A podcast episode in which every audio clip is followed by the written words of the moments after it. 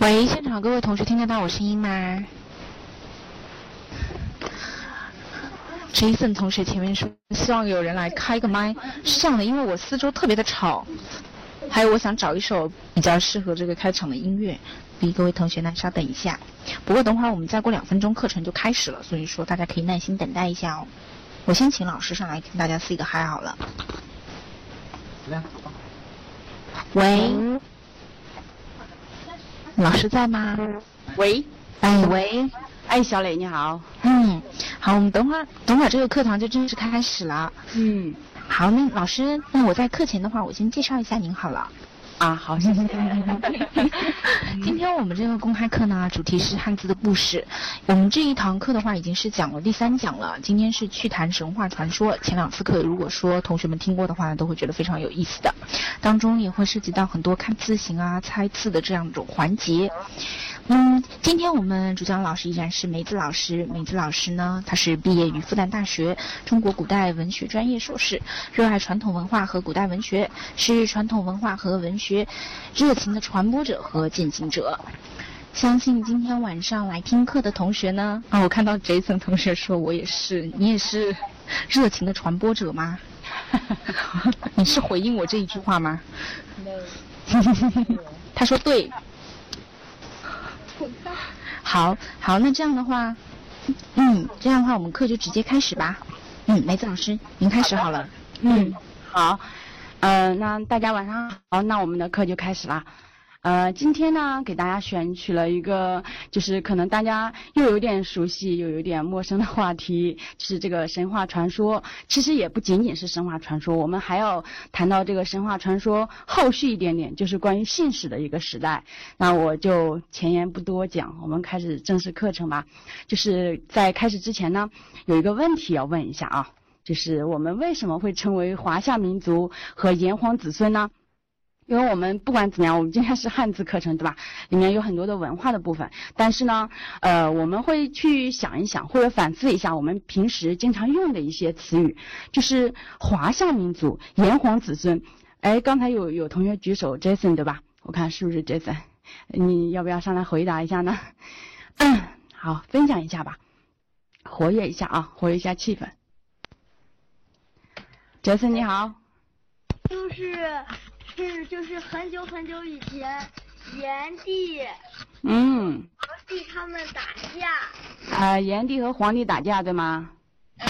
哎，继续。后来炎帝打赢了。啊，是炎帝和皇帝打架吗？啊。好吧，那那他炎帝打赢了，然后呢？怎么样？完了，我对这个也不是特别有了解，我就大概知道这么个意思。好，好，那也不错了，就是还知道严帝和皇帝曾经一起打过仗，但是他们不是，他们不是那个，就是互相打，是他们一起打一个别的人。那待会老师来分享好了，好吗？好，那我们把你关下麦了哦。嗯。啊，好的，那呃，看来又有同学举手吗？嗯，好，那我让这位同学来上来再来分享。嗨，晚上好。啊，老师你好。哎，你好，那请你给我们分享一下吧。好。嗯。我们什么称华夏民族和炎黄子孙？嗯。好像我记得小时候在那个历史书上说那个，呃，皇帝，呃，呃。啊，具体记不起来了，反正是中国那个，那那就是说那个从夏朝、商朝，好像还是很早以前吧。嗯。实在是记不起来了，反正一些人们都说炎黄子孙、华夏儿女，炎黄子孙、华夏女，我具体不知道真正的是什么。哦，不好意思啊，老师。啊，没事，好，那我明白了，那我帮你请下麦喽。啊，好的。啊，好，那我就继续讲哦。那我们为什么称华夏民族？这个夏其实大家还是比较容易理解的，因为中国历史上第一个呃王朝有姓氏的王朝是从夏朝开始的，对吧？所以这个夏是这么来的。那华是怎么回事呢？呃，我们待会儿来讲。还有这个炎黄子孙，刚才两位发言的一位大同学和小同学呢，都已经提到了。炎就是炎帝，对吧？黄呢是黄帝，呃，炎炎帝和黄帝呢曾经一起战胜了一个叫蚩尤的，呃，一个怎么说呢？这个人我们可以称他为坏人吗？就是当时呢，他们是几个部落在打架。那么炎帝和黄帝战胜了蚩尤，其实也不能说蚩尤是坏人啊。也也许如果蚩尤赢了，可能我们这个人类还是会繁荣昌盛的蛮好的，对吗？好，那他们俩赢了之后，呃，这两个部落呢，就就随着越来越庞大，呃，繁衍生息。那所以呢，就是很多制度呢也是从他们那来的。呃，至于更详细的内容，呃，我们。就是我们这堂课要讲的重点，其中呢，呃，这个华华夏还有炎黄，那我们会分别各挑一个字来讲。那后面的我会挑哪个呢？大家我先不说啊，前面这个我已经讲了。那我们接下去就来看华是什么意思。大家来看一下这个图吧，这个图画的是一个什么呢？大家觉得是什么？呃，可以在屏幕里互动一下啊。看一看，这是看看他的长相。就是刚才小磊也介绍说，我们这个课呢会涉及到一些看图啊、猜字啊，或者是什么什么，像烧鸡啊，因为快过圣诞了嘛，嗯，呃，都是动物啊，啊，大家。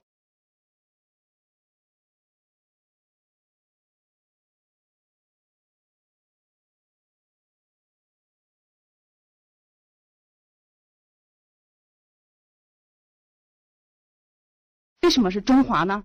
我们是追问这个意思的。好，那既然大家都猜的是，就是偏的应该是比较远一点啊，因为都是动物啊，或者是弓箭，还有说是虾的，好像也有点意思，因为毕竟还长了一些触须啊之类的，对吧？其实呢，大家，我们再来看，从植物的角度来看一下，它呢就是一株比较完整的一个花卉的形象。嗯，你看下面这是根啊，这叶子上面呢，啊，还 有人说是鞭炮是吧？好，那上面呢，这个就是一个我们可以说是花蕾或者是开过的花谢谢了，对，所以呢，呃，这个这个图，它呢其实就是我们要说的华，这个华在开始的时候其实它就是花的意思，所以后来呢，其实又加了一个草字头，把它变成了。呃，花，然后呢，这个华就被借走成了别的意思，所以呢，这个华夏的华就是这个意思。好，呃，为什么为什么我们会把华和夏在一起呢？其实这个也是可以追问一下的。呃，这个呢，我们后面会讲，但是我们可以先提一下，就是呃，在远古的时候，大家知道有一种叫图腾崇拜，对吗？可能每一个部族啊，他们有自己崇拜的对象。任何一种东西，只要他们不理解，或者是说他们觉得偶然哪一件事情让他们觉得非常非常的不可思议，然后他们就认为呢，这个上面是有神灵的，所以呢，他们就有可能把这种现象或者是这种事物当成图腾崇拜的对象，或者就是他们部族的图腾。那不可否认啊，这个花卉或者这个华就曾经是呃某一个比较大的部落的。呃，图腾崇拜，所以呢，花其实或者说植物啊，在古代是非常重要的，因为它们可以为我们提供粮食啊什么的，就是这些，还甚至还有呃，后面我们提到什么神农尝百草啊，它可能还能治病啊，甚至也能吃，对吧？当野菜吃。好，这个就是华的来历了。那我们继续看，嗯，到了传说中的三皇五帝，我们这堂课不是要讲神话传说吗？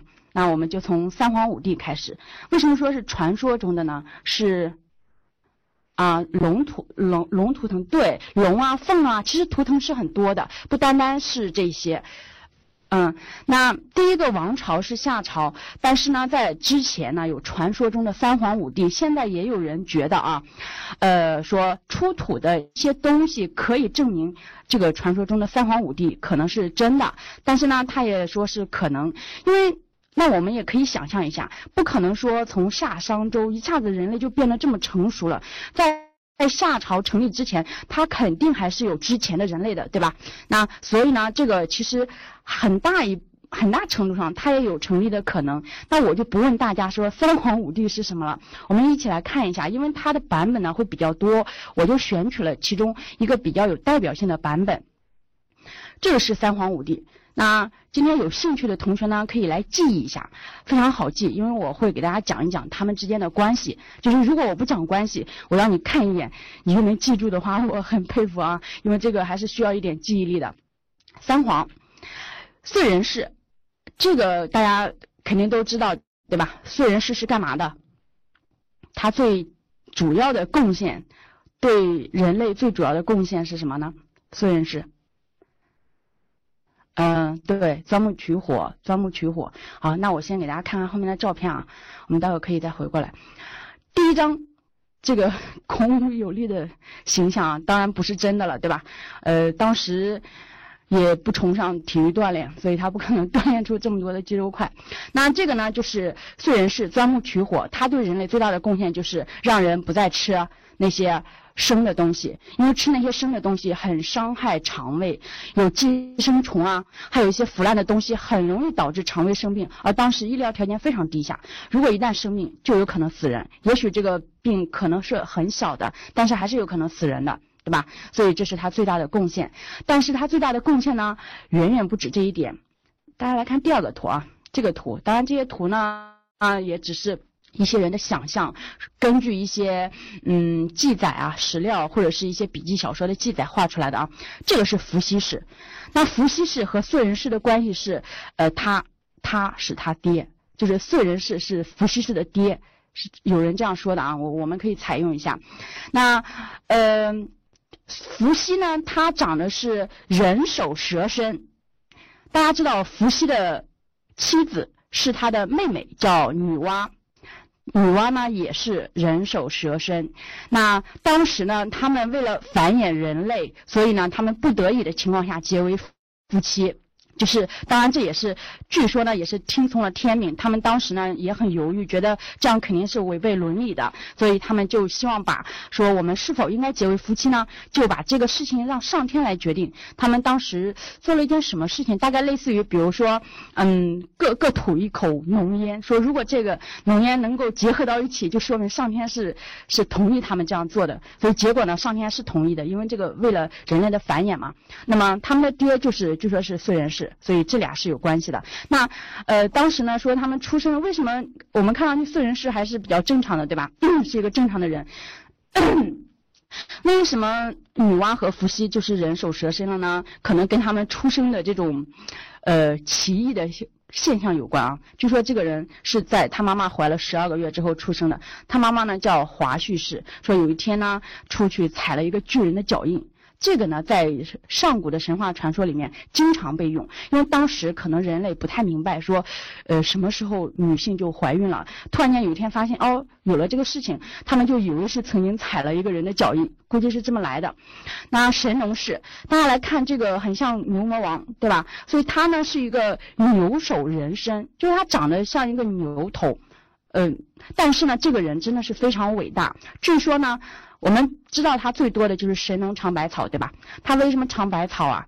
尝百草刚才也提到，一方面呢可以找出一些草药为人类治病，因为这个很重要，对吧？因为人都会生病的。另外一个呢，可以找出一些可以吃的蔬菜，还可以呢培育一些就是稻谷啊什么比较就是比较容易。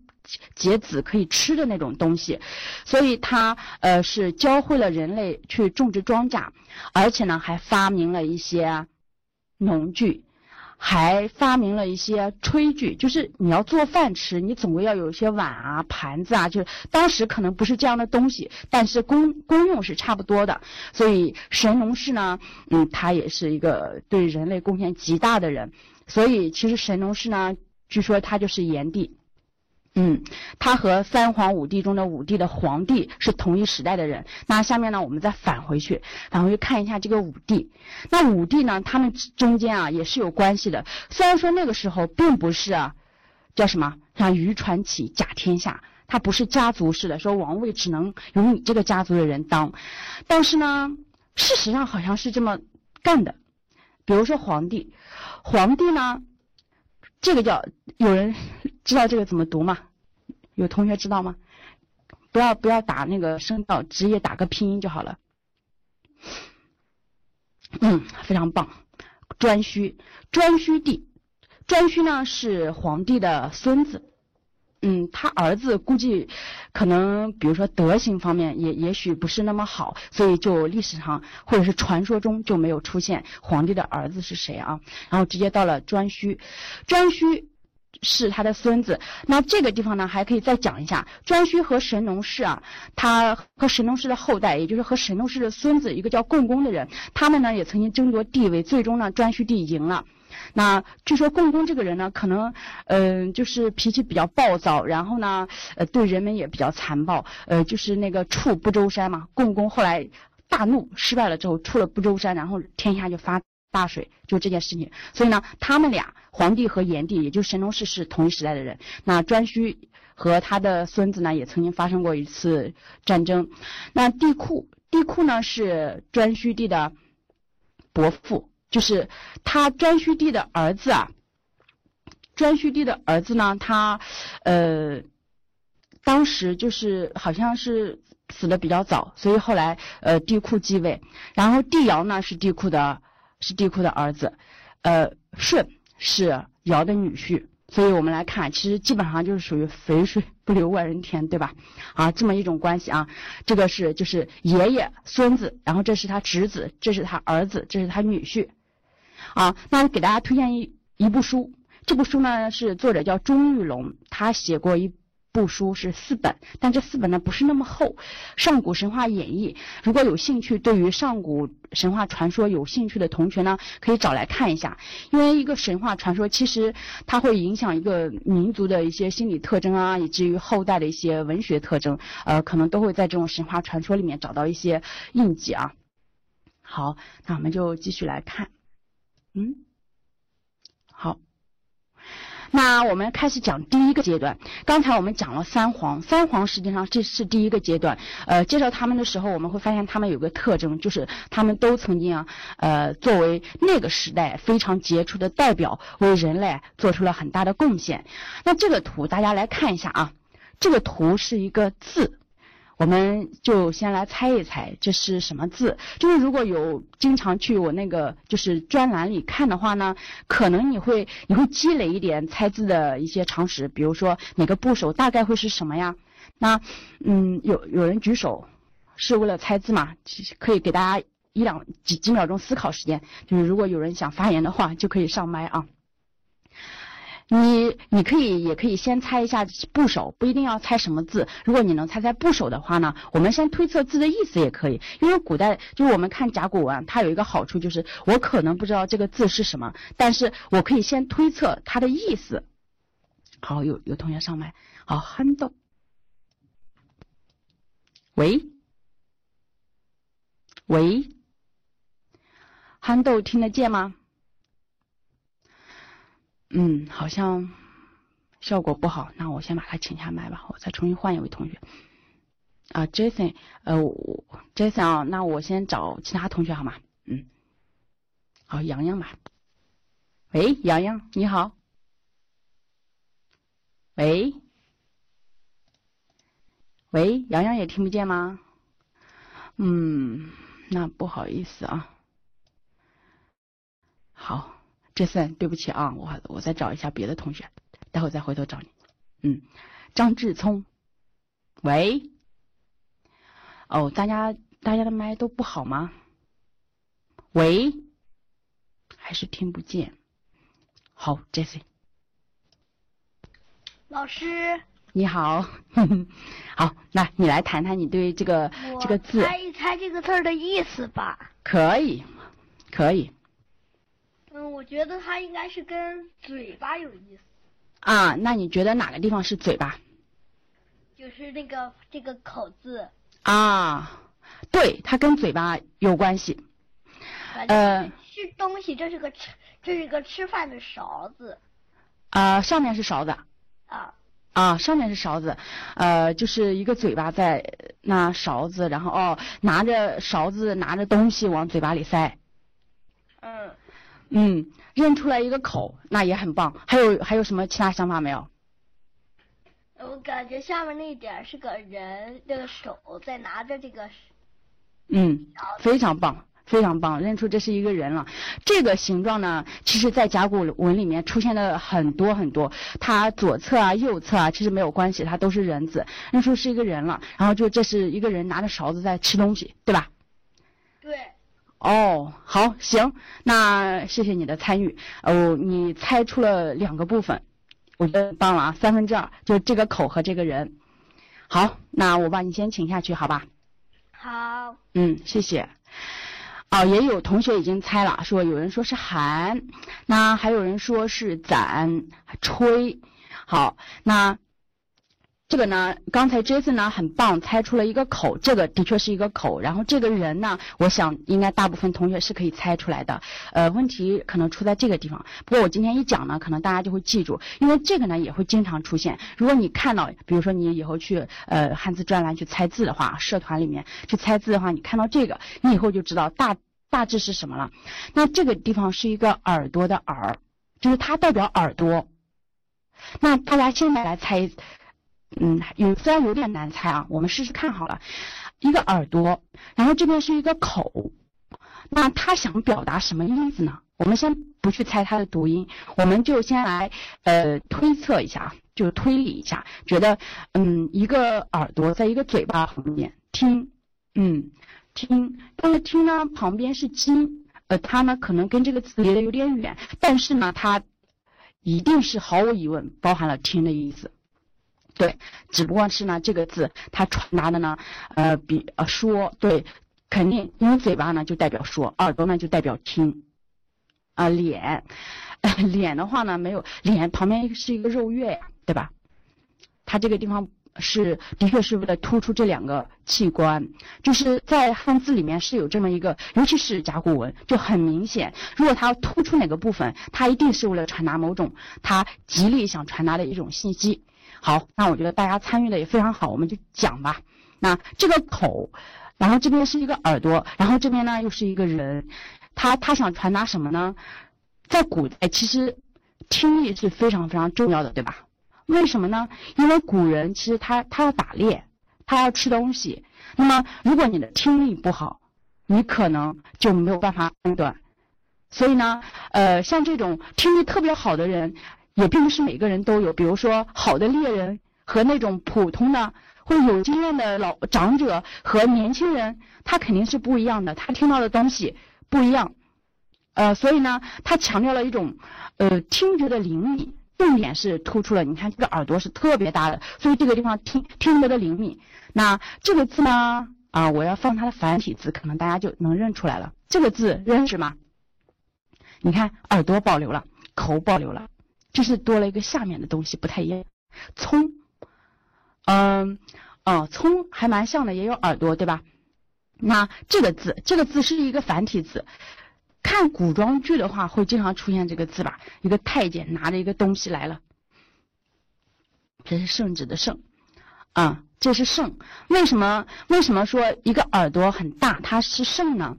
是因为啊，呃，刚才我说了一个原因，就是有可能这是一个。而且这也是一个非常重要的原因，就是他们要打猎。那后来呢，逐渐的有一些人啊，他因为技能比较比较突出，或者是就像我们刚才举的三三皇，三皇任何一个人，他都是当时人类的一个佼佼者，他可以带领那个时代的人，呃，往前发展。比如说他会制造发明一些东西，所以呢，那个第一个时代就叫我们一般就称之为叫圣人作物。这个作物是什么意思呢？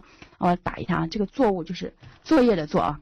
物就是物件的物，就是他们是可以发明创造一些以前没有的东西的。那他们的听力比较灵敏，后来呢有了一种象征意，就是说他们可能会听到一些神人的话，因为当时有些现象无法解释，比如说他们就呃考占卜啊什么的。那这些人呢，他们有可能会听到一些神的指示，所以呢圣突出了耳朵。呃，有的人是呃，可能有的同学说，为什么下面加了一个王呢？哎，这个字呢，我待会儿要联系上节课，上节课没讲完的一个字，给大家一起讲。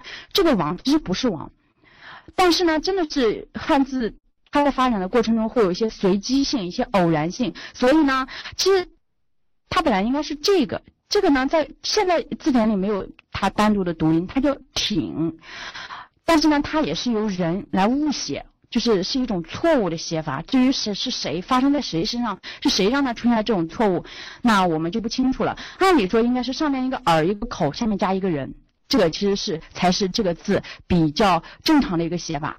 可是呢，却发发展成了一个王，是由这个挺发展来的。那我结合这个字啊，上节课我们来讲了这个字，就是如果我们不看这边的话，只看这个。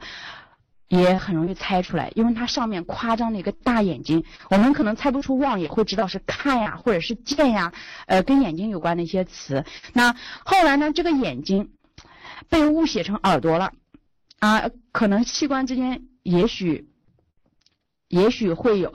哦，有同学说手机怎么举手？你把那个往往往右拨一下。拨一个屏幕可能哎，对，滑滑向往左边滑一下可能会有啊。那这个眼睛呢，它被写成耳朵，然后呢又被误写成王，所以就变成了这这边的这个王。然后呢，这个月月是后后代加上去的，下面的这个依然是因为人误写，从挺发展来的。写成了王，所以呢，这些字都表明，其实汉字在发展过程中，它真的是存在存在一些随机性，我们没有办法完全追溯，但是呢。可能我们可以从最早的那个字里面看到它发展的一个过程。好的，刚才我们就是说了这个圣，对吧？第一个阶段就是圣人作物的阶段。那圣人哪些人我们会成为圣人呢？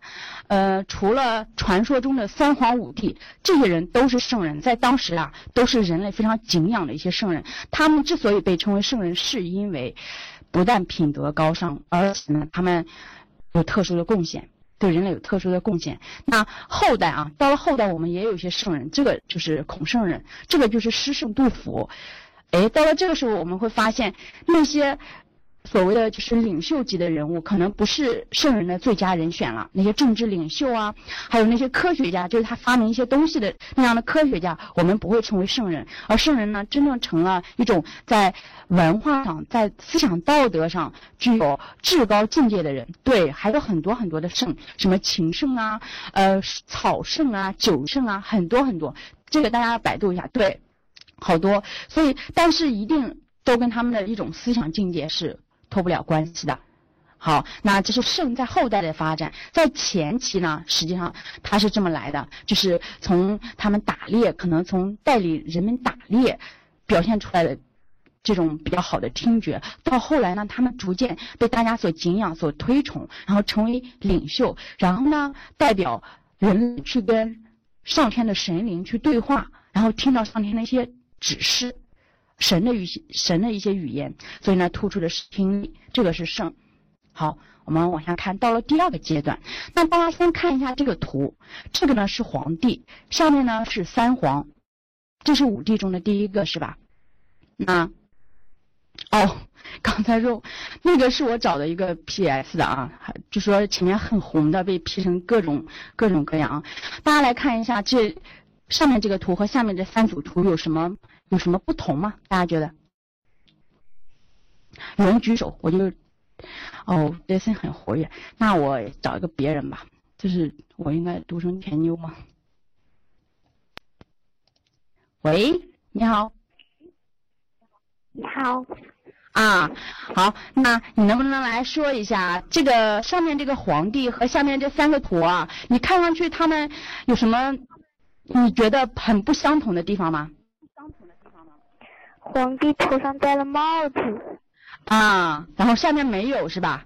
下面没有是吧？嗯。呃，还有别的吗？而且皇帝的胡子很长。皇帝皇帝的胡子很长，哦，好像我看下面的人也长了胡子，这个呢也也也是，就是他们没有皇帝的胡子那么长，嗯，就找不到其他的不同了吗？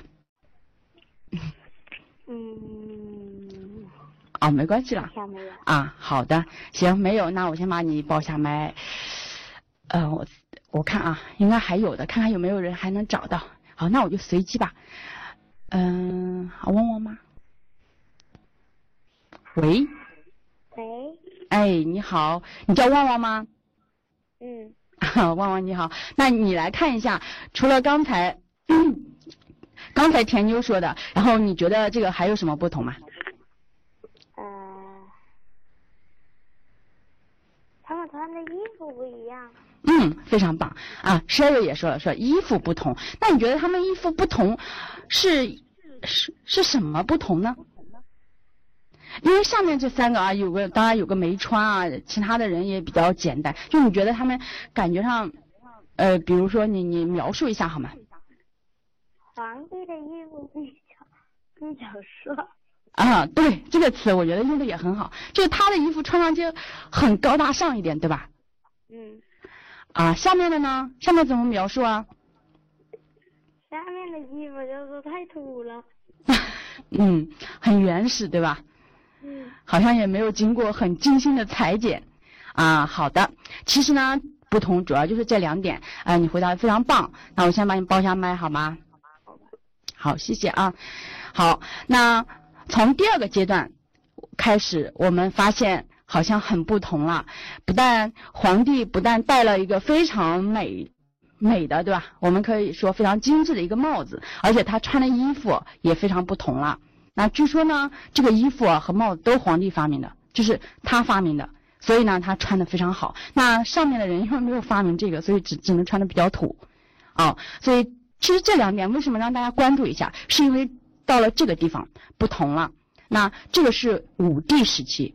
武帝时期，呃，我们来看一下到底有什么不同啊？我有两个思考题留给大家。第一个就是，也是我们今天要讲的。刚才我们说炎黄子孙，为什么叫炎黄子孙呢？其中有一个字我们可以挑出来讲一讲，皇帝。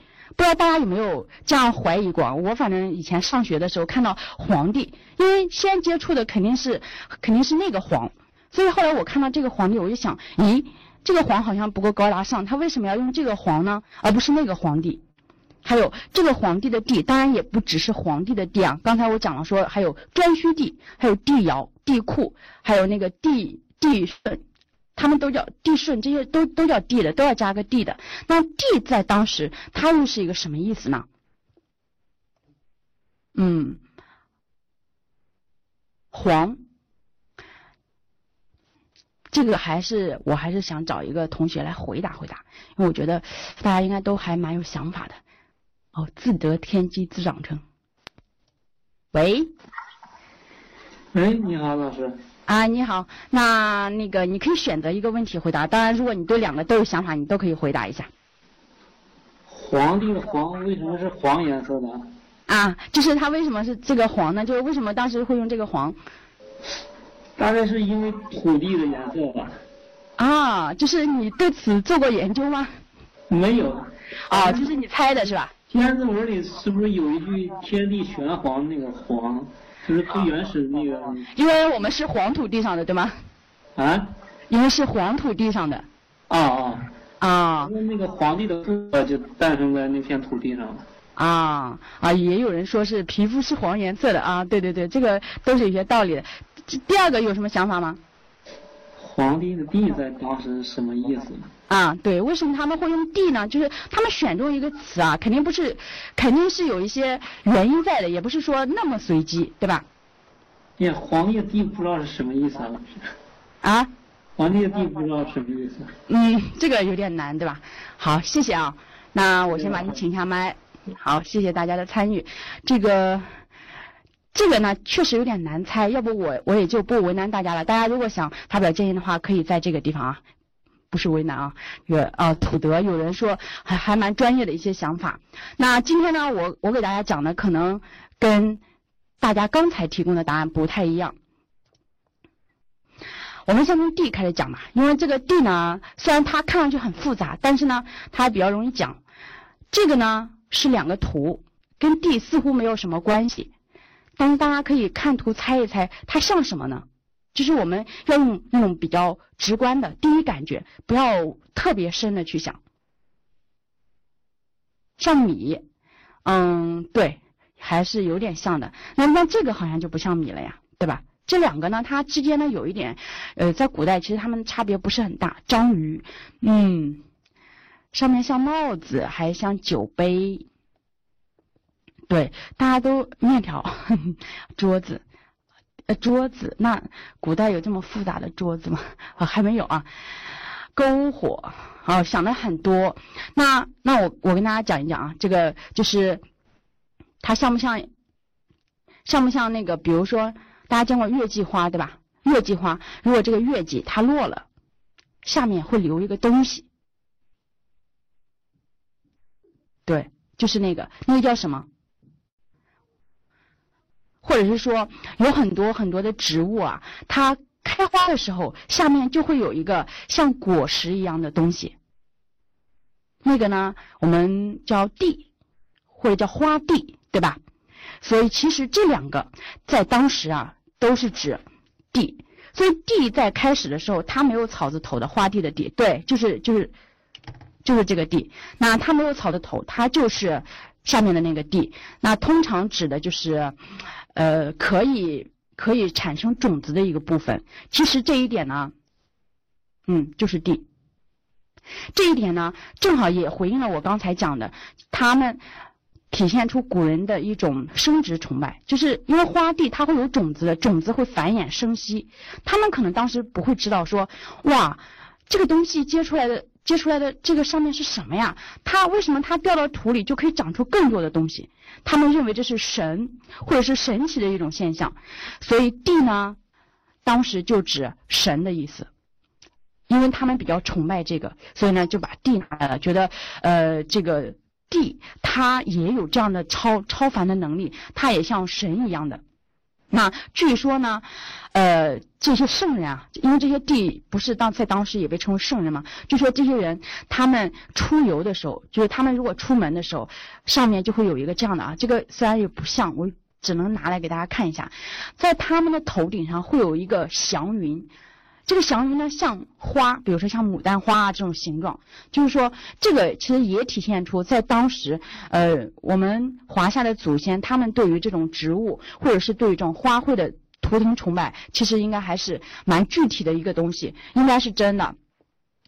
嗯，所以这是地的由来啊。那后来呢？草字头嘛，就是因为植物，所以加了一个草字头。那这个地呢，因为到了后代，它被秦始皇用了之后，所以呢，我们就觉得地天然的就指皇帝。可是皇帝他又是怎么来的呢？那今天我们要讲的就是这个。最早的地就是因为他们觉得地是是神，然后呢又觉得这个这个花蕾或者这个花地它呢很神奇，所以这之间就产生了一种关系。啊，又加上呢，他们出行会有祥云，像花一样，所以呢，他们就后来称为这样的人，称为帝。好，这个字呢，其实跟刚才那个是一样的，但是呢，他们有了不一样的结局。啊，没声音了吗？啊，刚才有同学说没声音，大家现在能听到我声音吗？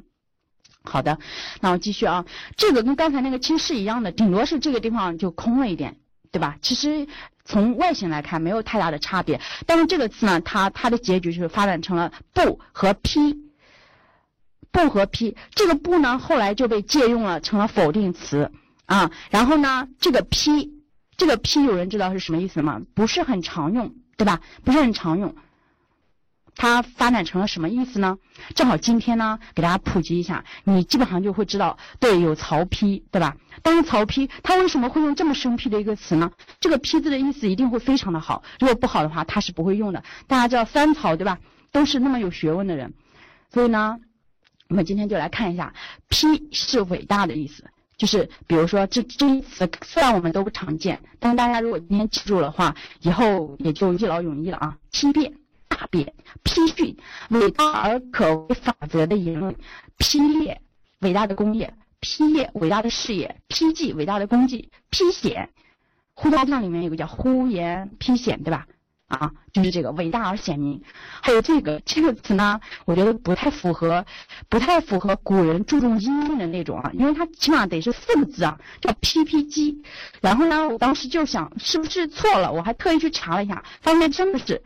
那还有出处，定语词受 P P G，这个 P P G 呢就指地位，嗯，所以如果大家以后见到跟 P 有关的，基本上就明白了，为什么是伟大的呢？其实跟它跟它本身这个花地它的作用是经过它引申来的，啊，这是两个人物，所以曹丕我们知道他为什么愿意用 P 这个词呢？是因为他是伟大的，所以他才用，这呼延丕险对吧？当时呢。我就记得有个笑话，我小的时候呢，我有个邻居，然后他很小很小他就看小说，看那种评书类的小说，他就把这个读成了什么呢？读成了忽连不失。所以我看到这个词我就很想笑。好，那我们继续来讲啊，来讲这个黄。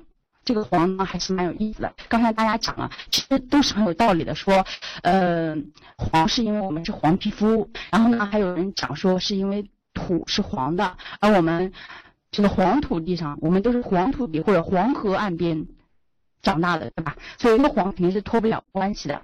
但是呢，这是黄后来的意思，后来它才被引申为黄颜色的黄。刚开始这个黄，它的本意呢，它的本意是这个字。我们能看到这是一个人，然后呢，中间呢是一个环，对吧？所以其实黄的本意是一组玉佩，佩在腰间的一组玉佩，这是黄的本意。虽然后来的那个黄加了一个，我们来继续看啊，你看这几个形状它都是黄，这两个是一样的，虽然中间少了一横。那这个呢是篆字的写法，就跟前面有一点点区别，但大体还是能看出来的。好。这个黄，也就是说，这个不带玉字旁、斜玉旁的黄和这个黄，它是一个。只是后来呢，因为黄有了黄颜色的意思，所以为了区别，就把这个黄加了一个斜玉旁。那古人，大家知道那些王公贵族啊，他们都是很喜欢佩戴这个的，就对吧？佩在身上的，所以它的本意就是黄，皇帝的皇本意在这儿。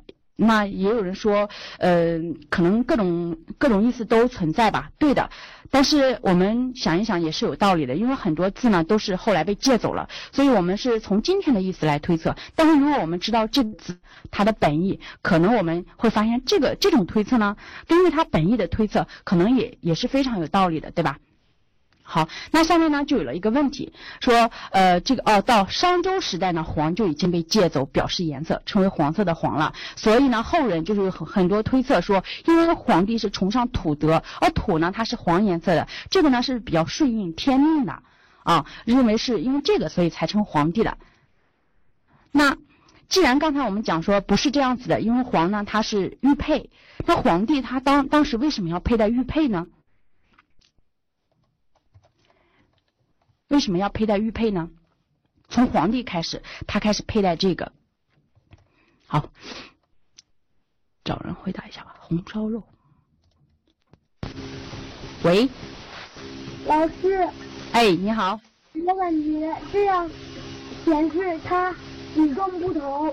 啊，表示他与众不同。呃，那你觉得他为什么希望变得与众不同？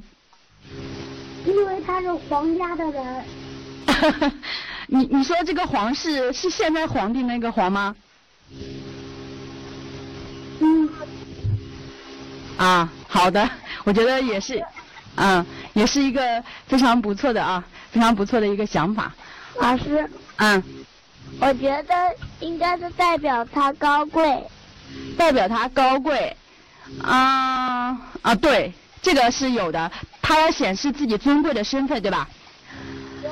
对。因为当时这种玉肯定也不是容易得的，对吗？嗯。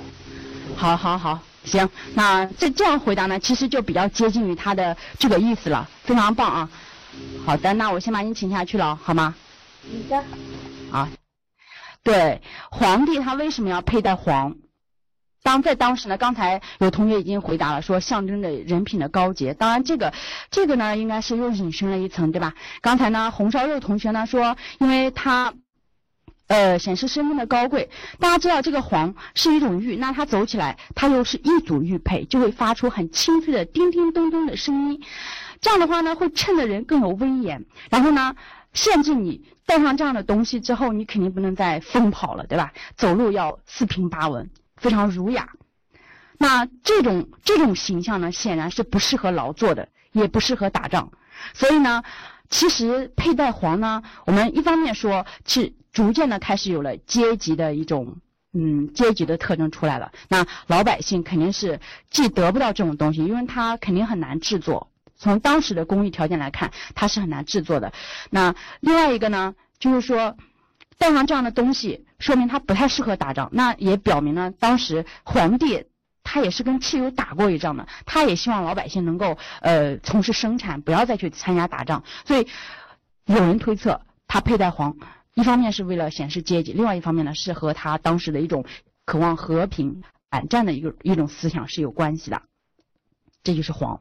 好，第三个阶段，第三个阶段呢，实际上就到了我们的夏商周。也就是呃有信史，就是有记载的，有文物考证出来的确定的历史时代。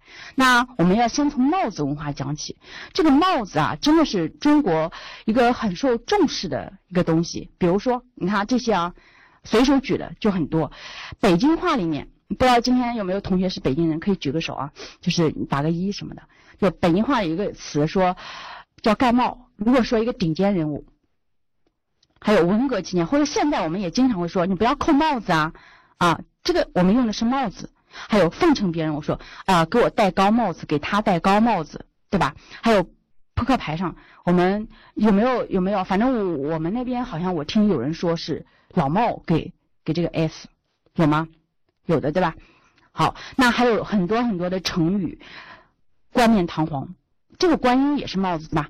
弹冠相庆。衣冠楚楚，衣冠禽兽，怒发冲冠，张冠李戴，怒吼而冠，很多很多跟冠有关的词，这个能够看得出来，我们的文化里面还比较浓的帽子文化。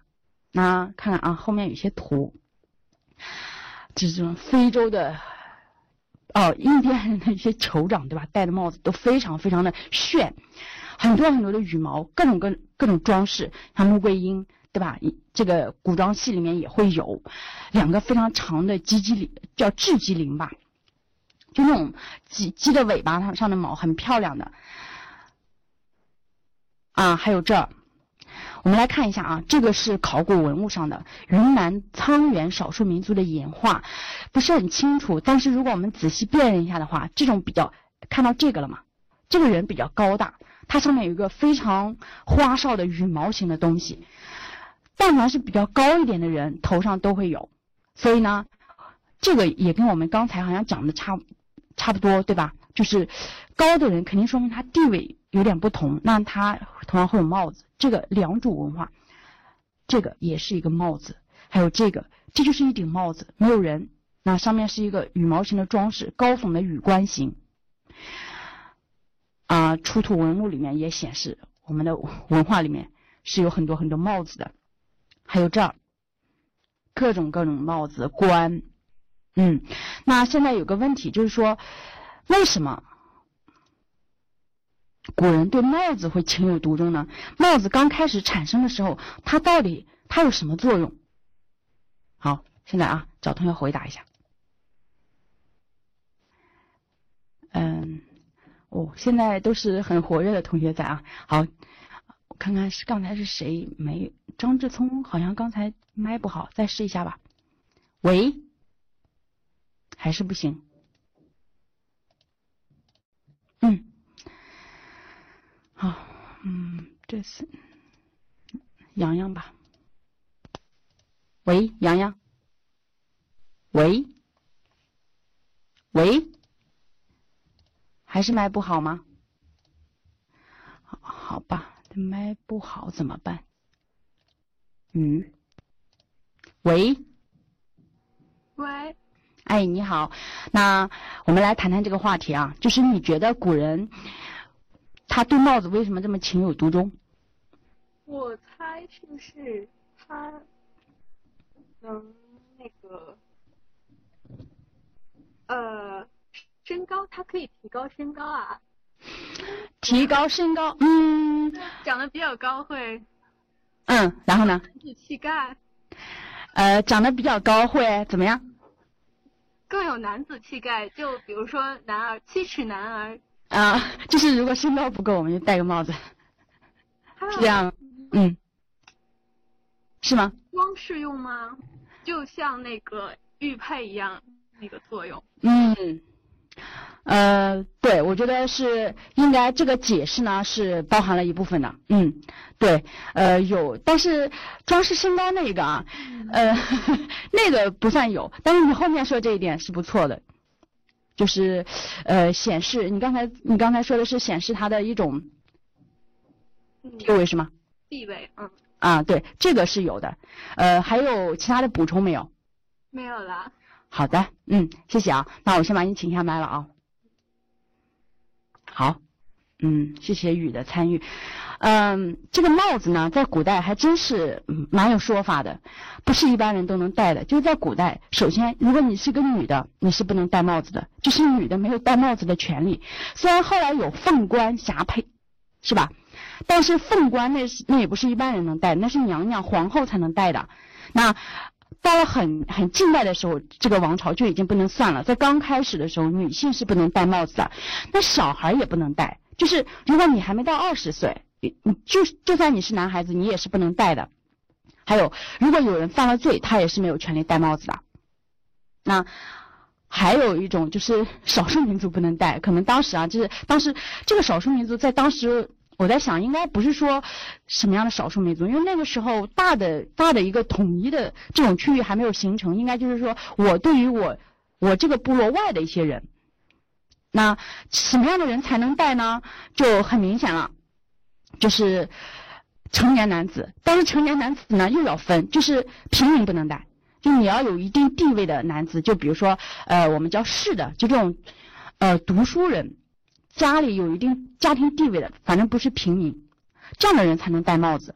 所以帽子呢，我们可见，如果我们说它是为了取暖，肯定不对。如果取暖的话，那小孩最容最应该戴帽子了，对吧？那女的也也怕冷啊。所以呢，帽子在刚开始出现的时候，它的功用不是为了保暖。嗯，装饰的作用是更主要的，而且这个装饰也不是也不是说纯粹是为了好看，它是有一种政治的色彩在，就是它是为了体现它的社会地位。对，小磊说的对，就它是有一种社会地位在的。所以我们刚才看了各种各样的帽子，你觉得像那种羽毛，就是就一只放在上面，肯定是不能取暖的。像这种漂亮，对吧？那一般人戴不了红宝石这么一颗一颗的绿宝石这种，所以呢是一种有社会地位这种在的。意味在里面。那我们来看一下这两个图啊。第三个阶段，我们就是围绕这个字进行的。大家来看一下这两个图，猜一下，我们 又到了猜字环节了。这两个是什么？大家觉得会是什么呢？如果大家想到了，哦，冰冰妮你好，老师，哎，你好，老师很喜欢你，读过你的诗啊。好，那你来说一下，你觉得这两个是什么？我觉得一个是天，另外一个是堂。这个是堂，嗯，好，那你看啊，你得在老师的大背景下，老师刚才讲的是帽子，就是那如果你你你觉得它是天的话，你怎么跟老师刚才讲的，就是联系一下呢？就是联系起来，肯定我不会刚讲完了一个跟帽子有关的，突然间转到跟帽子没有关系了，对吧？呃，嗯。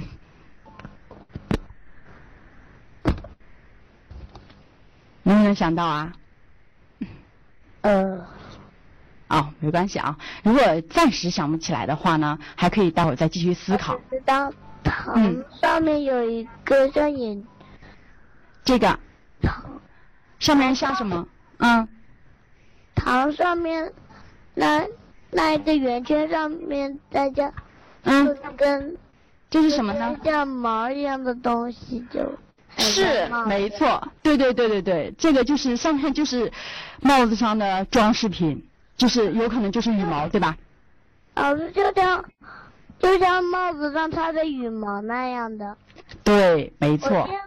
嗯。我我好像听过有一个什么民族的人，他们他们都是戴着这种帽子的。啊，真的吗？哦，现你是说现在吗？不是那个我在动画片里面听到的啊，对，就你刚才的解释是很好的，这个其实就是一顶帽子，但实际上呢，这个其实它也是一顶帽子，只是这个帽子看上去像有点奇怪。但是刚才有没有呃，你回想一下扑克牌那个我们称之为老帽的那个，为什么我们给它叫老帽呢？也是因为它我们觉得它像帽子，这个对吧？如果没有上面多这一点，还蛮像一个圣诞帽的，对吗？啊，对吧？啊，呃，艾玛已经说了圣诞帽，还有刚才有个同学我看到了啊，呃，其实已经把答案跟我们说出来了。好，那这个呢是王，这个就是王。虽然大家觉得好像怎么王还成了像真的很像天啊，但是呢，后来这两这两这两笔就变成一笔了，而这个呢就是黄，黄。其实呢，我们今天重点要讲的是这个，因为到了夏商周时代，他们的国君都是称王的，纣王。对吧？周文王、周武王，他们不称皇，皇是什么时候才开始称的呢？是从秦始皇开始。当然，到了到了战国时候啊，他们也也用皇来称三皇五帝。那个皇，是因为他们觉得皇这一顶辉煌灿烂的帽子更能体现他们对三皇的那种崇拜之情，所以他们就把皇当做皇本身，它也是一种就是光辉灿烂、非常高大上的，就表示的是那种意思。所以，就是因为皇有这样的意思，秦始皇统一六国之后，他觉得只有皇和帝，就是三皇五帝这个皇和帝，才能让他觉得代表自己的功业，才能满足他他内内心那种对自我的认同感。所以他把黄和帝都拿去了。但实际上，无论是王也好，无论是黄也好，他实际上就是两顶帽子。但是为什么王和黄会被选成就是？既然他们是帽子，也不是什么高贵的东西，对吧？虽然就是加了一点装饰，但是呢，这里面是大有玄机的。刚才我们讲过，看那个云南壁画里面，那是一个战争图，但凡是比较高大的形状，上面都会戴一个非常非常炫的一个羽毛的东西，戴戴在头上。那那个应该是军队里的领袖。就是如果在战争中，一个人啊，他不可能像姚明那样，就是说。别人一看就能看到他，那这个时候如果他戴一顶与众不同的帽子，特别高耸，就能让他一眼就被别人看出来。比如说，呃，这个指挥将领，他他发出的指令是什么？大家只要看这顶帽子在哪里，我们就可以追寻这顶帽子，看到他们的将领。所以呢，它有这样的一种作用在。当然了，像皇帝制造的那种冠，戴上去前面有珠子，后面有珠子，那你走路的时候又更增加了威严感，因为你你要戴的方方正正才好看，而不能说戴戴上去很歪歪斜斜的。所以帽子呢，据说也是皇帝制的嘛，对吧？刚才有提到，所以这种帽子呢，其实是一种非常明显的阶级的象征。好，就是因为。有有有有这种就是标示自己身份的作用，所以呢，他才被赋予了政治色彩，被拿来当成最高最高的这种统治的领袖，就是王。然后呢，后来就变成了皇，啊，这就是他们的由来。好，那其实我已经总结了啦，三皇五帝就是三皇五帝是后人总是后人给总结的，他们觉得帝呢。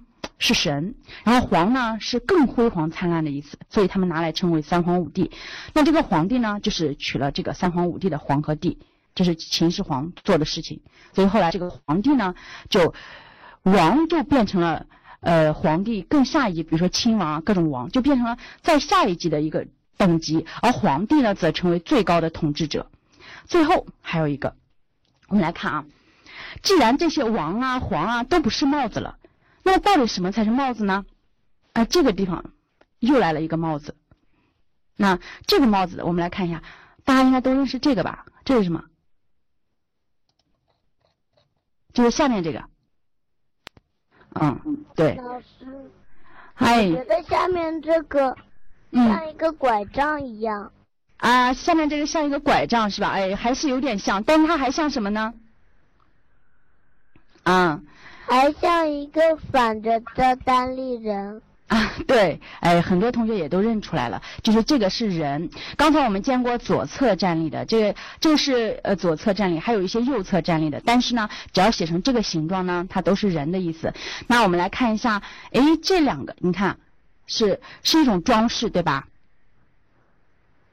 上面的这两个是装饰，然后呢，这个也是一顶帽子，这个呢就是后代我们现在说的冕，冕就是免除的免，啊，那免除的免，这个帽子实际上是头盔啦，也是在战争中才用的，为了保护人不受伤、免受伤害，所以这种帽子呢我们称为冕，但是呢，后来这个冕又被借走了，也也是被借走了啊，那。我们又加了一个上面的，所以大家写冕的时候注意啊，这个是现在我们用的冕，但是上面这个它不是一个日，也不是一个约，它是它是一个这样的形状，加两横，大家看清楚了，就很像皇帝戴的那个前面垂着的那个穗子，对不对？所以其实这两个冕是在它的本意都是帽子的意思，就是这个冕，因为现在我们可能看到这个冕觉得是免除啊或者什么的，那它的本意是就是帽子，还有冒充的冒和帽子的帽，在刚开始也都是同一个词，也都是表示帽子的意思。那这个就是我们今天讲的所有的关于啊传说和帽子的故事。那我们今天呢就讲完了啊，谢谢各位的参与。嗯，好的，现场的各位同学，我们一起来感谢一下梅子老师给我们带来精彩的公开课。好，那我就下去喽。嗯，好，老师再见。好，然后关于今天公开课的这个回顾呢，呃，目前的话，我们是就是在这个一周内会把这个音频还有课程的回顾都发布在我们的大语文的社团里面，大家可以加入到我们大语文学习社团里面来。这里把社团的地址发一下。嗯，就是这个地址，然后同学们可以申请加入一下社团，我们是开放申请的。然后，呱呱呱呱呱。好，然后呢，我们目前的话，我们的小学超级会员俱乐部呢依然是会员招募中。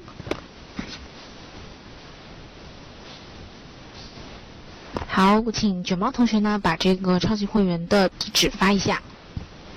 嗯，同学不要哭。呃，梅子老师的公开课呢，也是一个长期的公开课。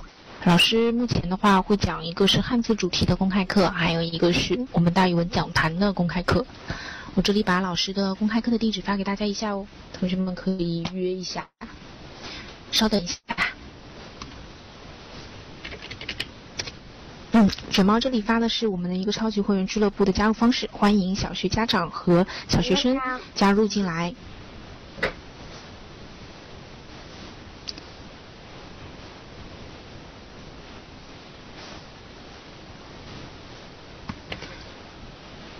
好，我现在发的这个地址呢是美子老师的系列公开课的一个约地址。大家打开的话呢，就可以看到大语文讲坛系列的美子老师带你玩转文言文。同学们如果对文言文感兴趣的话呢，可以一起跟着梅子老师来进行一个学习。呃，我们梅子老师呢也是专门研究古汉语文学的，对于这方面的内容都非常的了解。嗯，老师也是复旦大学中国古代文学专业的硕士，所以说大家对于中国文学感兴趣的话呢，都可以向我们梅子老师讨教。同时，大家可以看到我们的这个大喇叭的这个地方，现在的话呢是呃梅。